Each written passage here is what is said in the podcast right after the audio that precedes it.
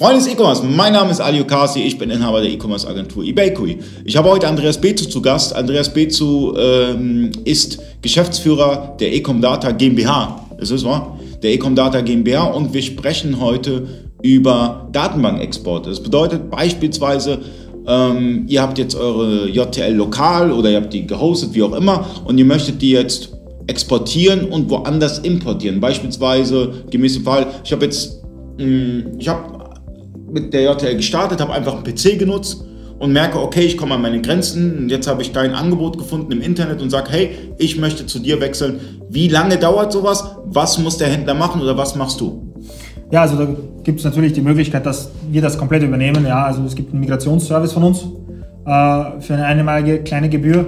Äh, dann kümmern wir uns um alles. Wir bekommen einfach nur die Zugangsdaten per Teamviewer oder wie auch immer auf den Server und wir ziehen dann im Endeffekt alles um, sodass der Kunde dann einfach weiterarbeiten kann. Ähm, Dauer ist immer abhängig davon, wie schnell die Internetverbindung des Kunden ist. Mhm. Ähm, hat nicht wirklich viel mit uns zu tun, weil unsere Internetverbindung passt natürlich mhm. ähm, im Rechenzentrum, aber äh, so schnell wie äh, die Internetverbindung des Kunden ist, so schnell können wir die Daten übertragen. Von unserer Seite der Import selber äh, oder Export, also Export hängt auch wieder vom Server mhm. natürlich mhm. des Kunden ab, Import dauert eine Viertelstunde bis halbe Stunde Maximum äh, und da kann man dann auch schon sicher 30 Gigabyte folgen. Okay, was machst du genau? Also ich habe jetzt meine, meine JTL Wavi und äh, wie sind die Schritte? Also wie gehen die wirklich die Basics jetzt durch? Was muss ich machen? Wo muss ich hinklicken? Ja, also wenn man selber jetzt einen Export machen möchte von seiner Datenbank, hat man zwei Möglichkeiten. Äh, entweder man nutzt äh, zum Beispiel die JTL Wavi direkt. Die JTL Wavi hat ja in der Datenbankverwaltung die äh, Funktion, dass ich die Datenbank backuppen kann also exportieren, weil der Export ist ja nichts anderes als ein Backup der Datenbank. Äh, die zweite Möglichkeit ist, ich mache es mit einem äh, SQL äh, Management Studio. Das ist zum Beispiel unser Weg. Und dort drin habe ich dann immer die Möglichkeit, direkt ein Backup anzulegen und ab Standard auch dieses zum Beispiel zu zippen.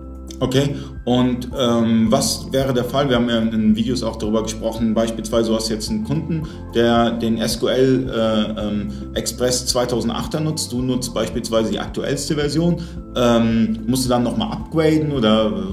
Na, der Kunde muss dann gar nichts machen. Also es passiert einfach der Export in seiner Version, das heißt in der Version 2008 zum Beispiel, äh, wird die Datenbank exportiert und die Datenbank muss dann zu uns übertragen werden.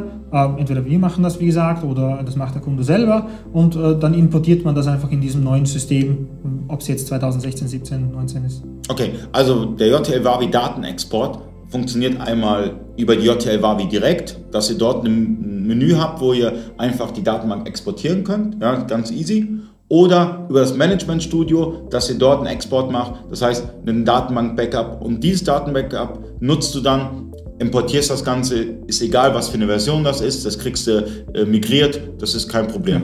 Und dauert alles, je nachdem, sagen wir mal, der hat jetzt eine super Verbindung, wie lange würde so eine, so eine Rekonstruktion... Äh super Verbindung mit einer Datenbank 5 GB sind 20 Minuten. 20 Minuten und ähm, ja, dann läuft alles wieder ein bisschen schneller. Vielen Dank und bis zum nächsten Mal.